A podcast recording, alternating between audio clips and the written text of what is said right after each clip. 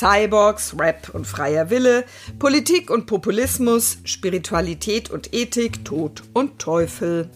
Ein Podcast mit Menschen, die was zu sagen haben. Hier ist Erleuchtung garantiert. Ich bin Dorothea Lüttekens, Religionswissenschaftlerin an der Universität Zürich. Und ich sitze heute hier mit nicht dem Tod und auch nicht dem Teufel, sondern mit Birgit Meyer, unserer diesjährigen Ehrendoktorin. Religionswissenschaftlerin und Anthropologin aus den Niederlanden, ursprünglich aus Deutschland. Genau. Und wir haben das Glück, dass sie tatsächlich jetzt hier mit mir in unserer Nonnengruft sitzt. und also Gruft tot ist sozusagen schon in der Nähe. Der Teufel kommt heute vielleicht auch noch vor, ja. weil sie nämlich gerade auf einer Tagung in Zürich ist. Methods and Media of the Absent Present. Und da ging es um? Da ging es um Voodoo um die Repräsentation von Voodoo über Medien im Grunde. Und das war. Bei ja. euch, äh, bei diesem Flyer, den ich in der Hand habe, steht ja schon Visual Approaches, also Medien, ja. ja. to Vodun und Voodoo. Ja, ja. Das Jetzt. ist ein ganz wichtiger äh, Unterschied an der Afri westafrikanischen Küste, wo dieser Begriff eigentlich beheimatet ist, spricht man über Götter als Voodoo. Und das wird transkribiert als V äh, O-D-U-N oder mhm. O-U. Aber der äh, Begriff ist eben mit den versklavten Menschen, die ins heutige Kuba, Brasilien, Teile Amerikas gekommen sind, ist der Begriff mitgekommen und eigentlich wurde auch anders benannt. Es gibt dann auch das Voodoo mit den vier O's sozusagen, ja. was sehr stark äh, eben auch in Hollywood-Filmen eigentlich missrepräsentiert äh, wurde. Alle kennen ja die Bilder von den Puppen und den Nadeln und so weiter. Diese Konferenz hat ganz dezidiert versucht, mhm. eigentlich äh, Gegenbilder zu diesen Vorurteilen, die über Hollywood äh, verbreitet werden, zu, zu diskutieren. Bei, ja. Ich habe übrigens heute Morgen noch äh, nachgeschaut. Bei Ricardo finde ich es nicht, aber bei eBay kann ich Voodoo-Puppen kaufen. Ja. Also ersteigern. Ja, ja, ja, und genau. dann ist mir auch noch mal klar geworden, und du hast das jetzt im Grunde genommen ja auch schon angedeutet, dass das ein wahnsinnig breites Spektrum ist. Also wir haben diese Hollywood-Bilder im Kopf, vielleicht noch Halloween und ja. diese Puppen. Aber also vielleicht kannst du gleich zu Beginn mal sagen, was für eine Vielfalt steckt eigentlich hinter diesem Label? Ja, hinter diesem Label stehen wirklich ganz, ganz verschiedene Praktiken. Im Grunde kann man sagen, es, es wurde auch ein Phänomen unserer sehr stark vernetzten Welt, wobei eben durch den äh, transatlantischen Sklavenhandel versklavte Menschen sich mhm. äh, in der dann sogenannten neuen Welt auch gerichtet haben auf ihre einheimischen Traditionen, die spirituellen Kräfte mobilisiert haben, woraus dann neue Formen wie Candomblé in Brasilien oder Santeria auf Kuba entstanden sind. Aber es gibt wohl ein Gemeinsames in diesen äh, verschiedenen mhm. Traditionen und das ist eben, dass sie sich beziehen auf Geister, die ursprünglich aus Afrika kommen. Und das sind oft Kräfte, die eben mit Kräften in der Natur äh, assoziiert werden. In den letzten Jahren hat es also zunehmend auch eine Bewegung gegeben unter Menschen, die in diesen Kulten aktiv sind, um mhm. sich wieder auf Afrika zurückzubesinnen, sich äh, zusammenzutun und auch gemeinsame Geschichten zu erschließen. Dazu gibt es auch sehr viel Forschung in den letzten Jahren. Und was ich besonders interessant finde, ist, dass sich eben auch viele Künstler afrikanischer Herkunft, mhm. auch Künstler in Afrika, eigentlich mit Voodoo Voudin beschäftigt haben. Das ist sehr, sehr wichtig, weil Voodoo eben nicht nur durch Hollywood eigentlich sehr negativ äh, ja. äh, dargestellt wurde, aber diese äh, Götter wurden eben auch von europäischen Missionsgesellschaften immer als sehr negativ gesehen. Also Voudin-Götter ja. wurden eigentlich als Götzen gesehen. Und äh, es war eben der große Auftrag der Missionen, um äh, Menschen an der westafrikanischen Küste unter anderem davon abzubringen, eben diesen Göttern zu dienen. Also Offensichtlich also ist, waren ja. sie da so mäßig erfolgreich. Es ist aber wohl gelungen, eigentlich äh, gelungen, in Anführungsstrichen, mhm. um Voodoo dann in den Schatten zu bringen. Menschen haben nie aufgehört, eigentlich diesen Göttern auch zu vertrauen. Ja. Aber gleichzeitig äh, war es eben so, wenn man in Missionsschulen lernen wollte, dann durfte man sich dem eben nicht mehr äh, öffnen. Und so wurde Voodoo auch eigentlich eine Sache der Nacht, in der Nacht im Also Geheimen. Untergrund, eigentlich eine Im, Untergrundszene. Im gewissen dann. Sinne, Ja. Äh, ja. Das ist noch in stärkerem Maße der Fall in Brasilien, also Bahia zum Beispiel, Ja. wo, wo es Candomblé gibt, wo eben sehr, sehr lange äh, Candomblé auch von der Poli vom Staat verboten wurde, durch die Polizei kontrolliert wurde und wo eben sehr lange Candomblé, ähnlich wie auf Kuba Santeria, eigentlich so im Schatten oder hinter der Maske des Katholizismus fungierte. In den letzten Jahren hat sich da eine Bewegung entwickelt, die sagt, das, sind, das ist eine eigenständige Religion, die wir ernst nehmen. äh, Also auf äh. Haiti ist es ja auch offiziell als Religion anerkannt. Genau, nicht? aber das ist noch nicht immer so gewesen. Nee, 2003. Genau, genau. Und davor war das einfach eine Religion, die, die in den Untergrund äh, gedrängt wurde, was vielleicht auch noch zu ihrer weiteren Exotisierung und vielleicht Mhm. auch Diabolisierung beigetragen hat. Also Diabolisierung, eben Verteufelung. Ja, genau. genau. angekündigt, der Teufel kommt noch vor. Der aber kommt jetzt immer vielleicht auf eine andere Art, als man das zuerst Genau. dachte. Du, kannst du vielleicht ähm, versuchen, kurz zu beschreiben, was so, also es ist ja immer schwierig zu sagen, typisch, aber was macht das aus, diese Praxis oder diese Welt Ja. von Voodoo? Also ich habe selber äh, sehr viel geforscht in Ghana. Ja. Und habe mich da eben vor allen Dingen mit einer ethnischen Gruppe, den Ewe, beschäftigt. Und es ist eben tatsächlich, dass der Begriff Voodoo auch zu den Ewe und Fon, also es ist eine Sprachgruppe, äh, Gruppe, die angesiedelt ist im heutigen Ghana, Togo, Benin und zum Teil noch Nigeria. Und dort gilt sie eben auch als einheimische Religion oder traditionelle äh, Religion. Ich habe in meiner Forschung als Ethnologin sehr, sehr viele Shrines äh, besucht, Priester besucht. Und es ist im Grunde so, dass Priester eben bestimmte Dienste anbieten können, wodurch Menschen sich schützen können gegen Einflüsse wie Hexerei zum Beispiel aber eben auch, wie sie äh, Gesundheit zurückerlangen können und so. Man kann auch sagen, dass also eine ganz starke, wichtige Funktion dieser Orte, dieser Shrines, wie man sie nennt, ist eben auch das ja, Erlangen von, von Schutz und Wiederkehr von Gesundheit und äh, diese Art Ding. Also es ist längst nicht so sensationalistisch, wie man das eben äh, eigentlich aus diesen Voodoo-Filmen ersehen würde. Und was ich sehr, sehr interessant fand, ist, dass eben Priester im Grunde in der Lage sind, sich auf bestimmte äh, Götter, die sie in ihrem Compound haben, sich darauf zu beziehen. Sie äh, füttern diese Götter mit Alkohol oder Also bestimmten wie, wie kann man Opfern. sich das vorstellen, dass ich Götter mit Alkohol fütter?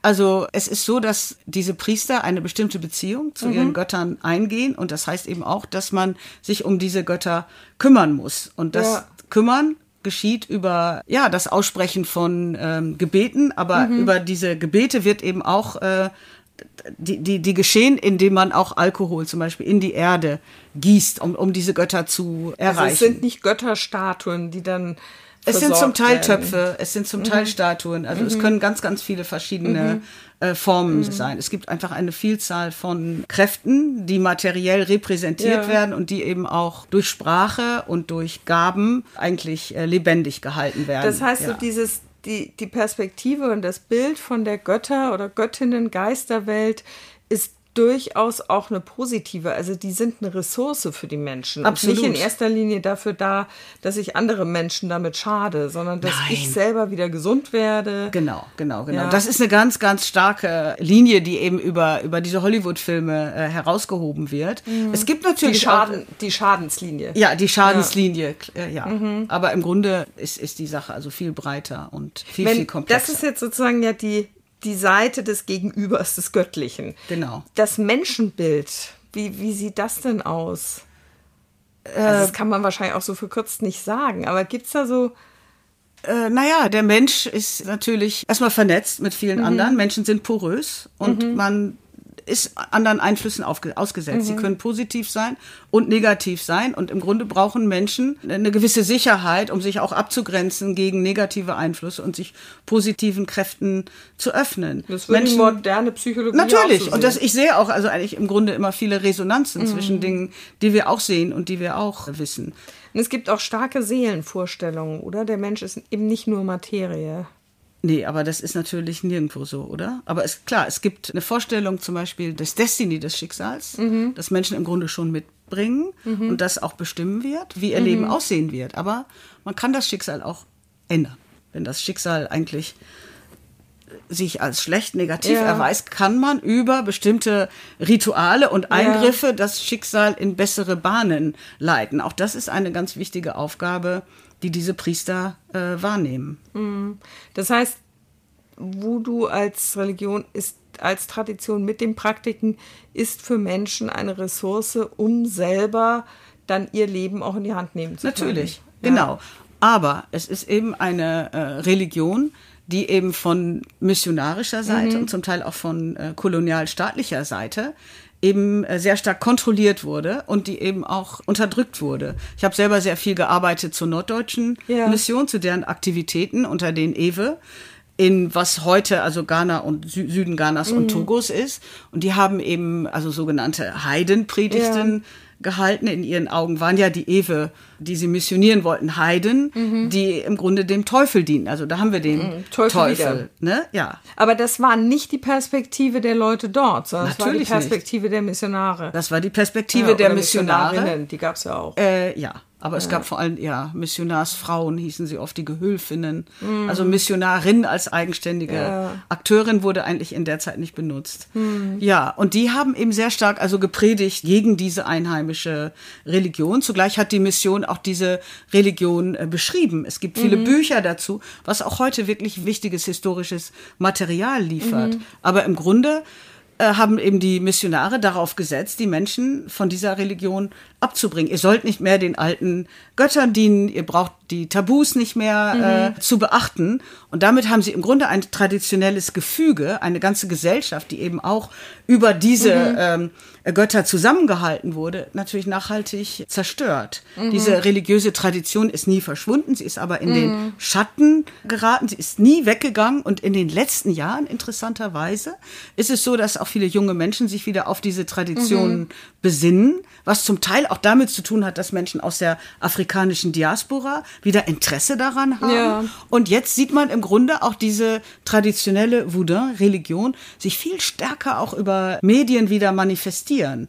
Also mein Doktorand Angel Antonio Grossi und ich arbeiten in einem Schrein, Africa mhm. Magic Temple heißt der, der also ein ganz offener, interessanter Schrein ist in, in Accra von Christopher Wonkujovi, ein Priester, der auch schon in Indien, in Japan war und sagte, wir sind ja wohl verrückt, dass wir als Afrikaner unsere Traditionen ablehnen. Wir müssen aktiv, wir haben etwas, wir haben bestimmte mhm. Kräfte, wir haben bestimmtes Wissen, wir müssen das jetzt profilieren. Und er hat dann sogar eine Facebook-Seite, über die mhm. er dann auch seinen äh, Tempel jetzt weit über die Grenzen Ghanas hinaus profiliert. Das ist in dieser Magic Temple. Auf Facebook heißt die Seite Revolution. Also Voodoo ja. auch drin, Revolution, Revolution. Wir setzen das, das dann in die Show Notes. Genau, genau, genau. Ja. Und das ist an sich sehr, sehr interessant. In Ghana aber ist eben diese neu Profilierung eigentlich ja. der, der traditionellen Religion geschieht zu einem Zeitpunkt, wo eben auch Pfingstbewegung eine ganz, ganz wichtige äh, Rolle spielt. Vielleicht musst du ja. einen Satz dazu Gut. sagen, was die Pfingstbewegung ist. Das ah, okay. wissen vielleicht oh. nicht alle. Ah, okay. Also die Pfingstbewegungen sind Bewegungen, die eben sich sehr stark auf den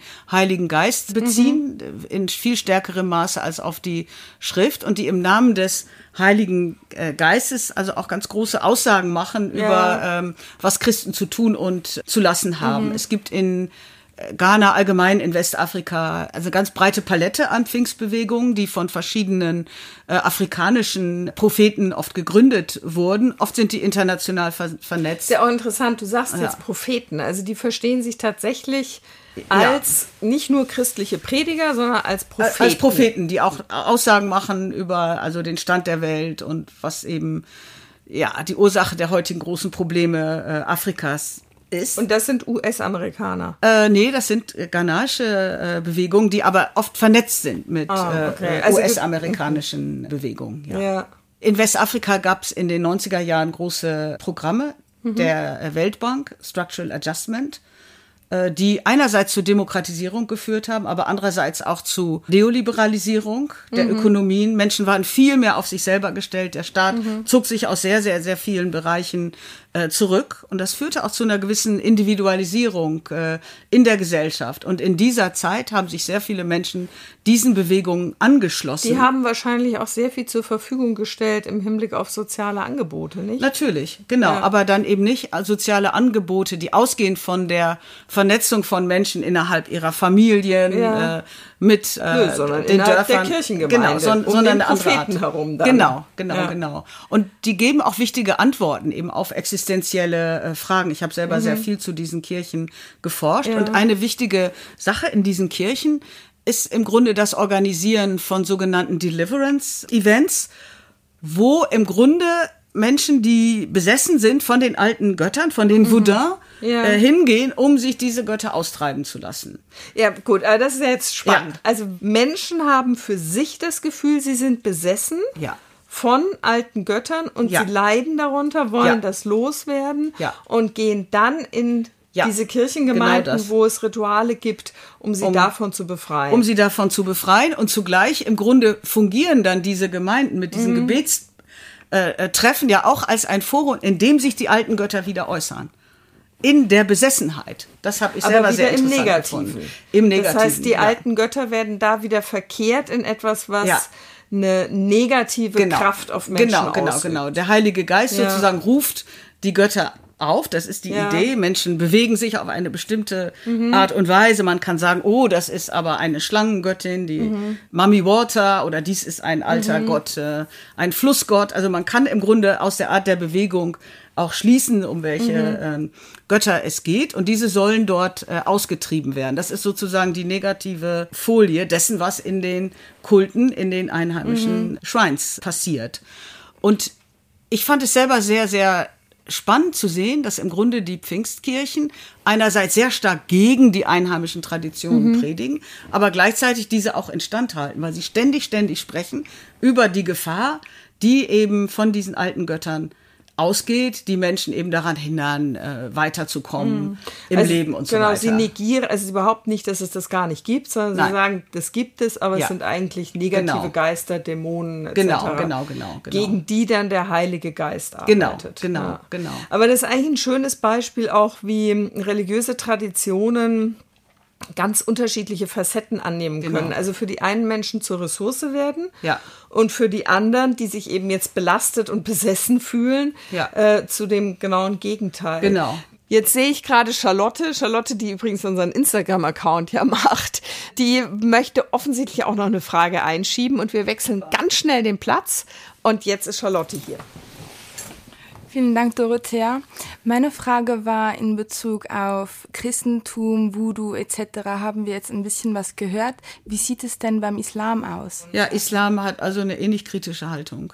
Gleichzeitig ist die Beziehung Islam-einheimische Religion noch komplexer, weil nämlich also im Grunde in der traditionellen Religion sind sehr, sehr viele Elemente aus dem Islam übernommen worden. Es gibt, es wird immer gesagt, ja, der Norden, der Norden ist natürlich islamisiert und aus dem Norden kommen auch spirituelle Kräfte und kommt auch eine bestimmte Form von Amuletten, vor allen Dingen Amulette, die dann auch Jäger schützen oder Soldaten schützen.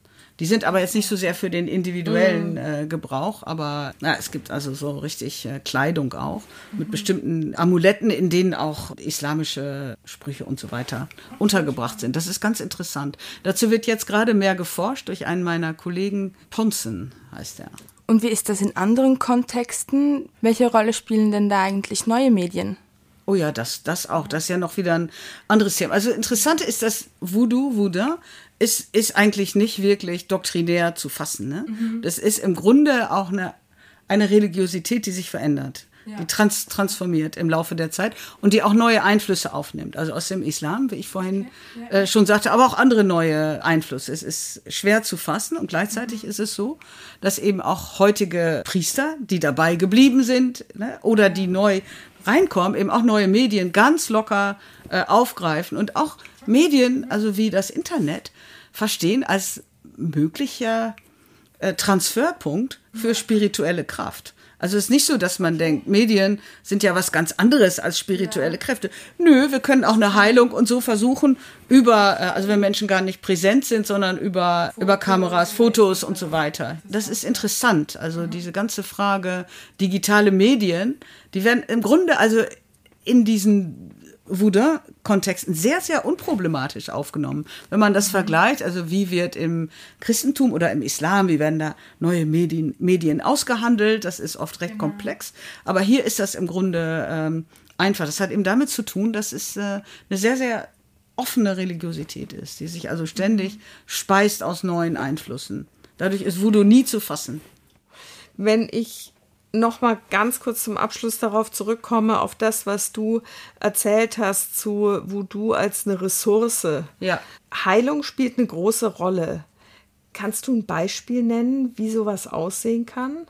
Heilung spielt eine große Rolle in dem Sinne, ja, dass Menschen oft, oft gehen sie erst zu Kirchen und sagen, also wir haben eine, eine Krankheit in der Familie, wir wissen einfach nicht, wie es weitergehen soll. Es gibt Menschen, die irgendwie man würde vielleicht sagen, psychisch verwirrt sind und so helft uns. Und es wird dazu gebetet und so weiter, um also zu helfen, aber ohne Erfolg. Und oft gehen Menschen dann letztendlich auch zu diesen Priestern in dem weiteren Versuch, also Heilung zu erlangen, zu einer Normalität zurückzukommen. Das klappt manchmal und das klappt natürlich manchmal auch nicht, weil bestimmte Ja. Dinge sind einfach durch niemanden zu heilen. Aber in den Voodoo-Shrines wird eben auf eine ganz andere Art und Weise angesetzt, wird eben sehr stark versucht, auch in der Familiengeschichte zu suchen, was manchmal dann auch herauskommt, was ich über auch Christopher von Kujovi äh, erfahren habe, dass gesagt wird, ja, es gibt in eurer Familie einen Gott und äh, diesen Gott vernachlässigt ihr. Und im Grunde müsst ihr diesem Gott wieder dienen. Die Tatsache, dass in eurer Familie es Probleme gibt, hängt damit zusammen, dass eben ein Erklärungsmuster aus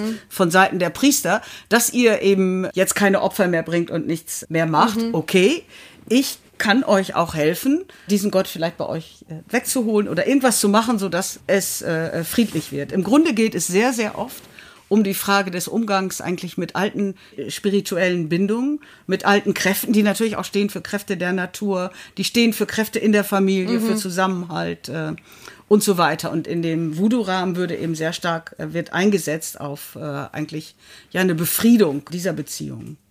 Und das heißt auch im Grunde genommen, dass es keine scharfe Linie gibt für die einzelnen Menschen oder Familien zwischen Voodoo und Christentum. Nee, das ist also klar, aus theologischer Perspektive sind das Antipoden, ne, Gegensätze, aber in der Erfahrungswelt ist das nicht so. Was eben auch noch damit zu tun hat, dass eben die Christen diesen ganzen Bereich dämonisiert, aber ja nicht abgeschafft haben. Ja nicht gesagt haben, das ist alles Unsinn. Also da gibt es einen riesigen Zwischenbereich, in dem Menschen äh, navigieren. Also ich kann am Sonntag in die Kirche gehen und unter der Woche durchaus bei einem Voodoo-Priester oder einer Priesterin Hilfe suchen. Das ist sicher möglich. Es gibt bei den Ewe zum Beispiel auch ein eine, äh, Sprichwort, Mabu vide, Voodoo vide, etwas Mabu, Gott, und etwas Voodoo. Das ist, aber es ist eben so wohl, dass diese beiden religiösen Traditionen natürlich nicht gleich sind, sondern Voodoo existiert sehr stark im Schatten eigentlich des Christlichen. Ich glaube schon, dass sich da im Moment viel ändert. Also das war auch eine der großen Einsichten jetzt dieser ähm, Konferenz, weil eben über verschiedene Zugänge, auch über die Kunst, im Grunde man sich wieder viel tiefer beschäftigt mit den einheimischen Traditionen und sie eigentlich versucht von dieser diabolisierenden Perspektive zu befreien und zu sagen, dies ist ja eine einheimische afrikanische Praxis, die gehört auch zu unserer Identität. Wir haben eben sehr, sehr lange aus westlicher Perspektive im Grunde gesagt, dies ist alles falsch, aber das ist natürlich äh, viel zu einseitig und viel zu simpel. Und da öffnet sich jetzt eigentlich auch eine neue Welt, also über die Künstler gleichzeitig. Ich weiß, dass wir schon äh, sehr viel gesagt haben, aber die Debatten heute jetzt zum Kulturerbe Afrikas, das sich in Ja, europäischen das fände ich Museen noch sehr findet. spannend. Auch gerade, vielleicht kannst du das Beispiel der Amulette. Genau, also das, das knüpft sich da, da ja sehr stark an. Es ist wichtig zu wissen, dass eben Missionsgesellschaften waren große Sammler, auch für Museen. Sie haben eben einerseits äh, einheimische Kultgegenstände verbrennen lassen, aber gleichzeitig eben auch gesammelt für die vielen ethnologischen Sammlungen in Deutschland, in der Schweiz, äh, überall. Ich selber arbeite mit einer äh, Kollegin im Überseemuseum und auch Kollegen aus Ghana und Togo zu der Sammlung von äh, Legbas. Das wurde oft als Fetisch übersetzt. Ich würde sagen, das ist ein, eine Art Voodin. Und Joka. Äh, es wird als Magie oder Zaubermittel oder Amulett äh, übersetzt, die sich im Überseemuseum findet, die da im Grunde seit über 100 Jahren Beschreib liegt. mal, wie das aussieht. Also Legba-Figuren sind, äh, es gab große Legba-Figuren in den äh, Dörfern, die äh, abgebaut wurden, die, die verbrannt äh, wurden, wenn Menschen sich bekehrten. Aber es gab auch kleinere Figuren, Legba-Vi, die eben in Töpfen sind, in Kalebassen und so weiter. Und die persönliche äh, Legba-Figuren waren, denen Menschen dann regelmäßig auch Opfer brachten. Das sind so Ja, das ist Erde, das sind Formen mit Kaurimuscheln. Mhm. Kaurimuscheln, die stehen für, für Reichtum, aber auch für Sexualität, was eben auch eine Art von Reichtum bedeutet. Die sind also aus Lehm gemacht, da sind oft bestimmte Knochen, bestimmte Kräuter und so weiter drin, wodurch eben diese Legba-Figuren eine gewisse äh, Kraft haben. Die Joker, die Amulette, sind eigentlich so ja, Bündel von verschiedenen Kräften. Also das kann eine Pfote von, von einem Affen mhm. sein, plus bestimmten Kräutern. Das ist alles so miteinander äh, verbunden und äh, verknüpft. Und das sind Schnüre, die Menschen eben um die Arme, um die Beine und so weiter äh, getragen haben, zum Schutz. Es gibt verschiedene Joker, die eben auch bestimmte Namen haben und die bestimmte Funktionen hatten und die Menschen sich auch kaufen konnten. Zum Beispiel, bevor man gebärt, mhm. Frauen, also ist ja eine ganz prekäre Situation, konnte man eben bestimmte Amulette sich anschaffen, mhm. die einen, eine sichere Geburt gewährleisten würden. Gibt es solche Amulette noch? Ja, die sind eben, die gibt es auch im ghanaischen Kontext, das ja. hat sich ja weiterentwickelt. Aber diese liegen eben auch in einer Sammlung, zum Beispiel wie in Bremen im mhm. ähm, Museum. Und wir sind jetzt dabei, also uns diese Sammlung zu erschließen. Und wir machen das gemeinsam, weil es nämlich darum geht zu verstehen, dass also diese Sammlung kommt aus Westafrika, mhm. aber ist durch eben äh, ja, missionarisches Zutun dann in dieses ethnologische Museum gekommen. Und wir versuchen im Grunde die Geschichte jetzt von hier aus, von hinten sozusagen aufzudröseln und damit auch diese Vernetzung zu verstehen. Und das Interessante ist, dass daran auch ein Priester beteiligt ist, der erstmal gar nicht wusste, dass es so viele dieser, naja, was wir Objekte nennen, mhm. in, in unseren Museen gibt und äh, der großes Interesse daran hat, eben äh, ja auch die Geschichte zu erschließen, aber der eben auch findet, das ist im Grunde entgegen einer musealen Logik, dass darin Geister sind, die auch Hunger haben, die im Grunde wieder ein Opfer äh, ja, erfordern ja. wurden und so weiter. Wir haben jetzt vor einem Jahr mit der Forschung angefangen. Wir waren gemeinsam im, im Überseemuseum mhm. Bremen, haben uns eben sehr, sehr viele äh, Teile der Sammlung angesehen und das ist jetzt eine Forschung, die wir weiter ausführen werden. Und für mich ist das also ganz wunderbar, um eine Forschung zu machen, die eben sowohl Forscher auf, wirklich auf Augenhöhe aus mhm. Ghana, Togo und aus Europa, plus dann auch noch einem Priester, mhm. der natürlich noch wieder seine eigenen äh, Belange hat, mhm. äh, impliziert. Das ist für mich eigentlich die Art und Weise, wie wir heute als ReligionswissenschaftlerInnen oder AnthropologInnen mhm. äh, äh, forschen sollten. Mhm. Und da gibt es natürlich viel, viel mehr Beispiele, auch, auch hier in der Schweiz. Ja. Also du endest jetzt quasi unseren Podcast mit einem Auftrag. Das finde ich gut. okay. Also, Auftrag mehr auf Augenhöhe zu arbeiten und ja. da sozusagen die Seite, die man vermeintlich immer nur erforscht, nicht nur mitzudenken, sondern eigentlich gemeinsam genau. loszulegen. Das wäre für mich äh, die Zukunft, ja. Vielen Dank. Wir schließen mit der Zukunft. Großartig. also, das war, war eben heute wieder ein Podcast. Heute mit Birgit Meyer, unserer Ehrendoktorin. Bin sehr stolz darauf, dass du jetzt auch zur Fakultät hier in Zürich gehörst. Es war ein Podcast dieser Theologischen Fakultät, eben der Universität Zürich. Wir sind auch auf Instagram, freuen uns, wenn Sie uns da folgen. Erleuchtung unterstrich garantiert und in zwei Wochen wieder mit dabei sind. Und außerdem finden Sie da noch ein paar Informationen auch zu den Namen, die Birgit Meyer heute im Podcast nannte, in den Show Notes.